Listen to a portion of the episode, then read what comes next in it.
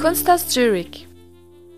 Welcome to this podcast linked to the exhibition Earth Beats The Changing Face of Nature, curated by Sandra Gianfreda and Katrin Hug. In 12 episodes, you will hear, among others, ecofeminists, writers, glaciologists, fashion designers, and economists who take us right into the middle of a highly topical debate about climate and the environment.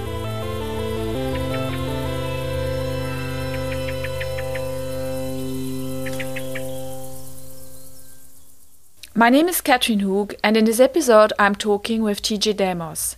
He is the founder of the Center for Creative Ecologies at the University of California, Santa Cruz, and professor in the Department of History of Art and Visual Culture.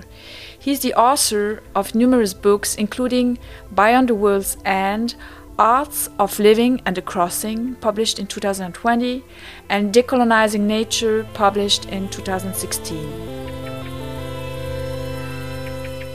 I wanted to ask you is there a specific moment in your biography where you thought now I really have to to really go deep into the questions of and commitment to environmental questions and reflection and so on? Sure. Well, there there are, many, there are several moments in terms of that transition in my work, and I was already working as a um, an art historian and a critic in around 2005 uh, I had finished my PhD in 2000 and was already investigating, really looking closely at contemporary art in relationship to globalization and its many crises, including uh, migration, militarism, and the conditions of advanced capitalism. And I, uh, in 2005, I ended up taking a job in London and moving to London uh, in the summer uh, of 2005 and that August was the uh, the occasion of Hurricane Katrina in uh, the states, which hit New Orleans in a very catastrophic way. And this became, you know, I, I followed this very closely because I had just left and um, was living in London, uh, but I was looking in a way looking back at what was happening in the states. This was in the context of the George W. Bush presidency, it was clear that in, in many ways globalization as a triumphalist discourse that was celebrating a post Cold War borderless world was in some ways breaking up.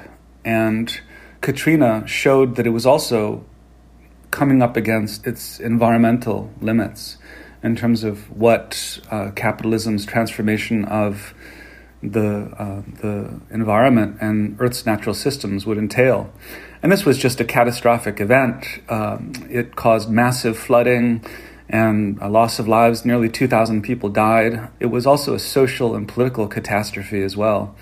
And I, I learned lots of things out of that event that continued to occupy me in terms of the significance of uh, climate catastrophe and how it's already happening in our present, with especially with these extreme weather events.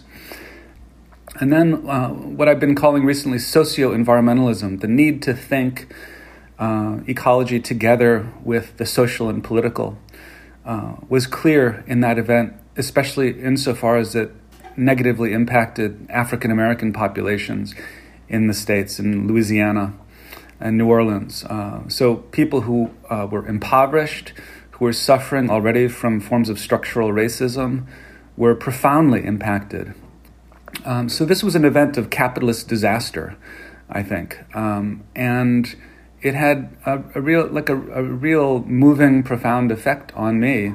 And I knew that for someone like myself who was interested in looking toward contemporary art as an arena where uh, some of the most meaningful and urgent issues can be addressed and creatively thought about and uh, considered in an interdisciplinary experimental framework, uh, it was clear that um, that what was happening uh, ecologically or in relationship to climate breakdown uh, was something that could no longer be ignored. So it was it wasn't a question at that point to um, to do something else that would be more directly responsive to uh, to climate transformation. I thought, you know, what I can do is address it in my work um, and to look to see how artists uh, had been addressing it already by 2005 for decades, going back to the 60s. Um, and we're continuing to do so in all sorts of ways that art history as a discipline uh, hadn't yet come to terms with at all, to put it lightly. Um, some curators had, and were beginning to, and artists had long been doing so. But I thought that's a way to approach this and to integrate it into my practice, uh, is to you know to to consider creative and critical responses to climate breakdown, um, and that began gradually. A few years, so I began thinking about it, and within a few years, um, I had the opportunity to contribute a catalog essay to an exhibition in London at the Barbican called Radical Nature. And uh, this was a great invitation because I had a lot of flexibility and could write about whatever I wanted. And I chose to address the, this category of uh, sustainability, which is an incredibly complex and conflictual and even contradictory uh, category within uh, climate politics. And that proved to be really um, enabling for me and was a was an entrance into uh, shifting my practice more and more in that direction. Uh, and I, th- I, think looking back on it from today, it was the right move. Yeah, especially uh, speaking of the notion you were just mentioned, sustainability, which is uh, dep- independence of if it's used in economic sense or in an ecological sense. It's total. It can be also completely contradictory was then this time when you were you founded your institute, the Creative Ecologies uh, Institute in Santa Cruz? Yeah, the the Center for Creative Ecologies was something I created in 2015, and this is when I moved back to the states. Uh, to University of California in Santa Cruz, and I had the opportunity at that moment to um, propose and get some seed funding to set up this center and part of the motivation to do this was to try to uh, think of how to contribute to the institutionalization of, um, of an academic and interdisciplinary research project that could advance the study of this conjuncture of uh, visual culture, contemporary art, ecology, and, and radical politics. Because I had, I wasn't seeing that this uh, ex- really existed anywhere there was nothing uh, comparable like this. Maybe you know the the project uh, research architecture at Goldsmiths in London. You know that was an inspiration for me, but this was not in the field of uh, art history and visual culture per se. So that was that was, I, that was something that I, I thought I could contribute and to build in Santa Cruz, which had so many resources in terms of speculative and critical thinkers people like Donna Haraway and Anna Tsing and Karen Barad, uh, who are doing so much in relationship to feminist science studies and environmental uh, theories and uh, approaches to also um, indigenous ecologies. And so it was Santa Cruz became a, a really welcoming place to set up this kind of center that could pursue, you know, real, real meaningful interdisciplinary studies, also between academic research and practice based research, and could also move out and form bridges to community organizations. And uh, uh, NGOs and activist groups. And I was interested in that. So the, the, the Center for Creative Ecologies, in some ways, I was thinking about creativity, uh, not just in relationship to artistic practice, but um, how we might you know, institute otherwise to create a different kind of uh, place for academic and community-based research that was not limited to uh, the university, that wasn't um, determined by its relatively strict disciplinary boundaries, and could open up pathways for new ways of thinking, and ultimately could encourage uh, creative ways of living otherwise. By creative, you mean that it's especially independent of fundings. Can we say that by saying creative, you mean also that you want to take out the fear of being dependent of, of fundings and the output of the researchers, uh, that it's much more dynamic and also uh, experimental? Yes, but in some ways, I wish we weren't so independent of funding. If, if you know what I mean, you know, like we could use more funding Um, but the Center for Creative Ecologies is, is quite modest. It's doing a lot of really interesting work because of the people involved in it are inspirational and energetic and are able to just do a lot. Uh, and we can operate with very little budget. And, you know, we have a high degree of autonomy in terms of what we can do, what kind of questions we can ask, who we can invite to speak. Um, so it hasn't really been such a problem in terms of that issue of, um, say, the, um, the co-optation or instrumentalization of creativity. More in depth also about the notion of decolonizing nature. and was very fascinated that you applied this decolonization on on nature. And I was wondering if you could bring a little bit closer to our listeners what you mean by this decolonization of nature. Sure. So, decolonizing nature um, is the name of a book that I published in 2016, and I had been working on it for several years. One of the ambitions of that text was to investigate how contemporary artists were dealing with different aspects of ecology and environmental thinking, uh, and to do so within um, more of a global expansiveness than simply focusing on, say, the global north within the Europe, European context or the North American one. And as I was doing that research, I was also coming across, not surprisingly, a lot of politics around uh, extractivism and multinational corporations in terms of their negative impacts on the lands and waters and uh, and atmospheres of uh, different geographies on the earth. And that's the kind of the threat of climate disaster that we're facing now. We know that it, it's really driven by the, the current advanced economy and its economic arrangements and what it does in terms of exploitation and extraction of value from lands. Uh, and worldwide, there are also movements of resistance against this. Uh, many of them are grounded within indigenous struggles against a long history of colonization. Uh, and that entered into my radar as a really important history and formation to take note of and to really integrate strongly, uh, increasingly so, in my research. And you know, once you get involved in that, you see the centrality of this term decolonization to an, an indigenous environmental movement uh, that's transnational and is attempting to reverse uh, and take back some of the conditions that have been completely you know, threatened and abused by colonial capital. So decolonization basically means the return of land and sovereignty to indigenous peoples who are continuing to live under the conditions of extractive colonial capitalism. Um, so for me, this was part of a, um, a compelling argument to develop uh, in relationship to an environmental politics that uh, we can't really think about addressing environmental reparation unless we're also thinking about decolonization ultimately.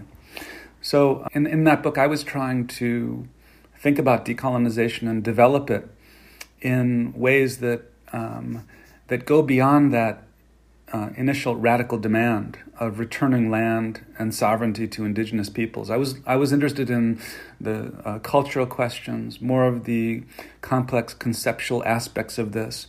Like what did it, like how was uh, nature being colonized? In other words, well, I was looking at, for instance, all sorts of things, uh, extractive projects, the way landscapes or mountains or rivers are turned into sources of economic value by corporations with little care for uh, biodiverse sustainability, or within the agricultural industries, how plant species are being basically owned and, uh, and subjected to uh, intellectual property regimes uh, according to biogenetic capitalism, or how industry in general tends to socialize debt even though they're privatizing profits in the interests of the few rather than the needs of the many. And so this is a, a kind of colonization of nature where capitalist industries are treating the world and its resources as if they own it and can do whatever they want with it,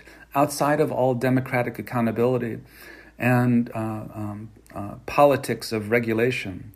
And so, this is, I think, the center of the conflict. And if we're going to ever uh, hope to create a world of environmental well being and uh, health for all, including not, not just humans, but the more than human web of life, we're going to have to enact a radical transformation of these conditions. And for me, this comes under the, the name decolonization. When speaking about looking for solutions, the mobility of cars that go from carbon to electricity there is the new problem that these batteries again need also these different metals from very specific regions. And again of course the, the problem of fossils is maybe solved a little bit is a bit better but then new problems come. I wanted uh, you to comment a little bit on this a little bit double game like or hypocrisies on from some corporations also. Yeah exactly. We're in the middle of a energy paradigm shift where we're moving toward electrification.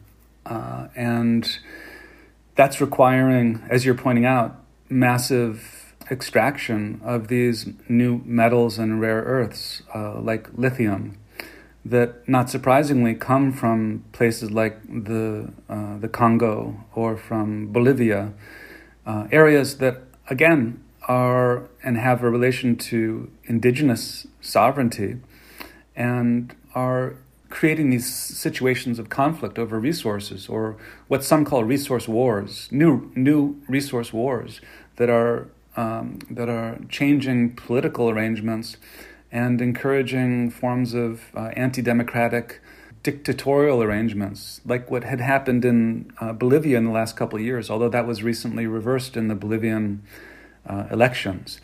Uh, but Bolivia has enormous lithium reserves, and that's necessary to make the batteries for electric cars uh, and for computer and all sorts of IT technology. Yeah, this solution ends up not being a solution at all because it ends up it, it's a way of denying the the need to confront this kind of ad, this this advanced and uh, consumerist way of life that is simply not sustainable.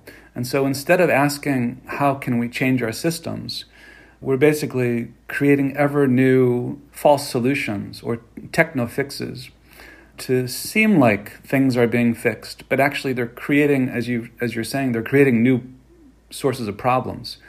So we're, in other words, we're creating new sets of problems as we try to address uh, the challenges of decarbonization. But the one thing we're not addressing is the most you know, radical proposal, which is simply degrowth. You know, how can we stop the endless production of things and attempt as a, uh, as a society to live in a way that has a lighter touch, that isn't um, endlessly consuming unnecessary things? Um, but that, that ecological principle of degrowth comes up against the capitalist demand for endless growth. And that's the fundamental contradiction of, uh, of what we're living with today, which is a, ultimately an environmental capitalist um, conflict.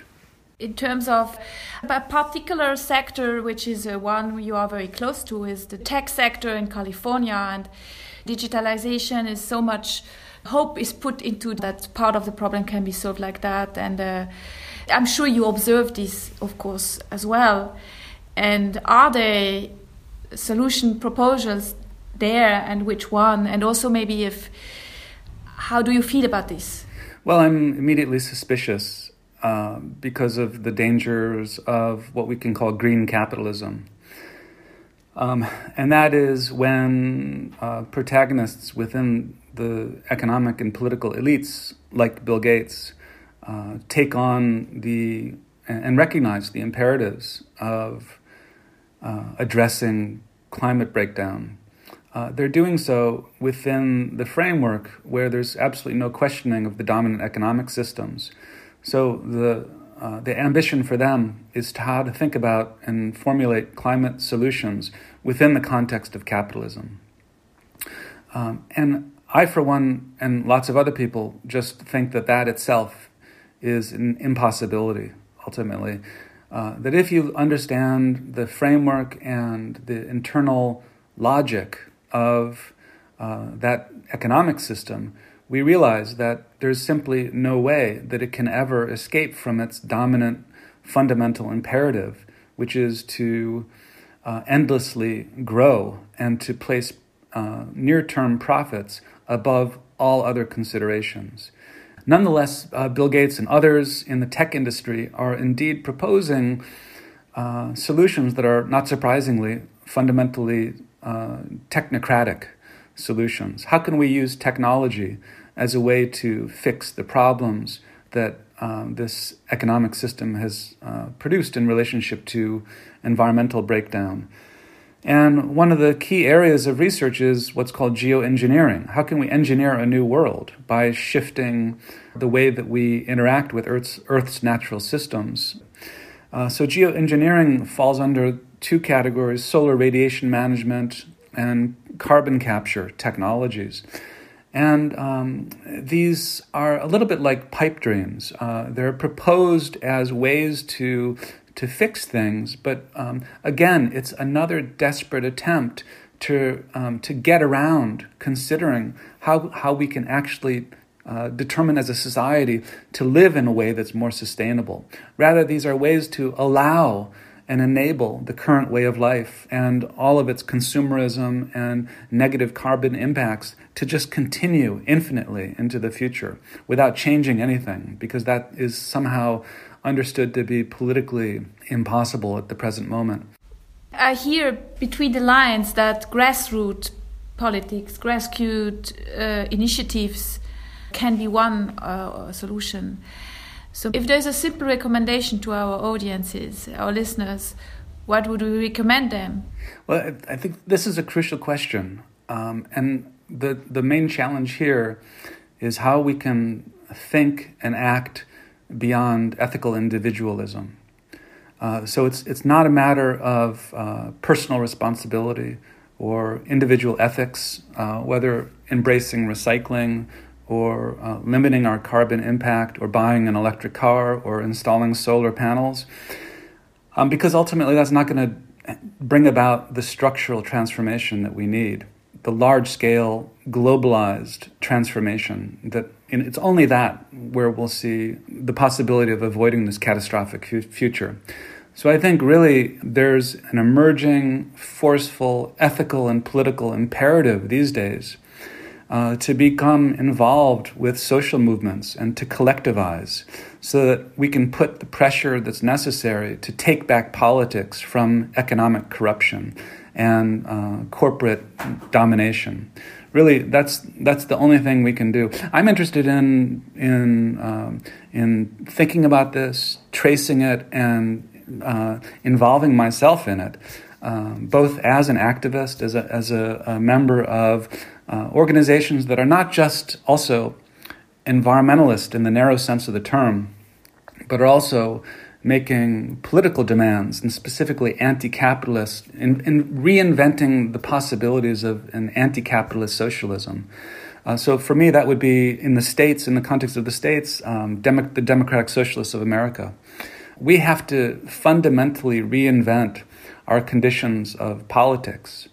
Uh, and you know i think this is what everyone needs to address and think about that ethical political imperative uh, in their own in their own life, in their own circumstances, wherever they are. And um, I'm also interested in, uh, again, to take this back to artistic practice, uh, to seeing how artists are doing this as well, um, in an expanded sense of what artistic practice can be today, which is um, collectivized and, in many cases, aligned with social movements.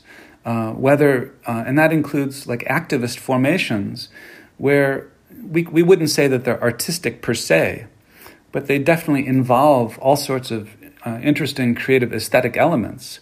Uh, whether that's that, whether that's the Ende Gelände um, uh, attempts to shut down um, lignite mining in Germany, uh, or uh, Liberate Tate that has attempted to um, to challenge toxic philanthropy from museums in in the UK or the group Decolonize This Place in New York, that is part artistic, part um, uh, a social movement that is also challenging these conditions of uh, corporate toxicity within arts funding within the New York context, or whether it's um, indigenous movements like um, like uh, the No DAPL struggle uh, in Standing Rock to challenge the um, the development of fossil fuel infrastructure.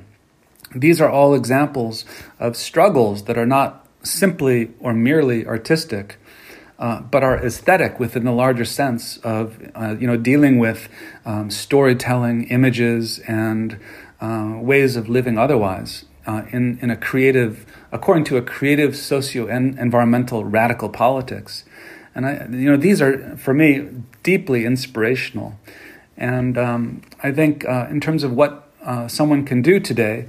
Um, you know, or the question, what can one person do? I think the immediate answer has to be uh, stop being one person. We need to collectivize, we need to think and act with others, uh, and it's only through doing that, that that, that we have any hope of taking back the political systems that have been so thoroughly dominated by fossil capital uh, over the last decades, if not hundreds of years.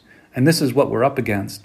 If we don't do that, I don't think there's any hope for a narrowly conceived um, environmental activism. Um, environmentalism cannot just be about decarbonization, it has to ultimately be about social justice and democratization.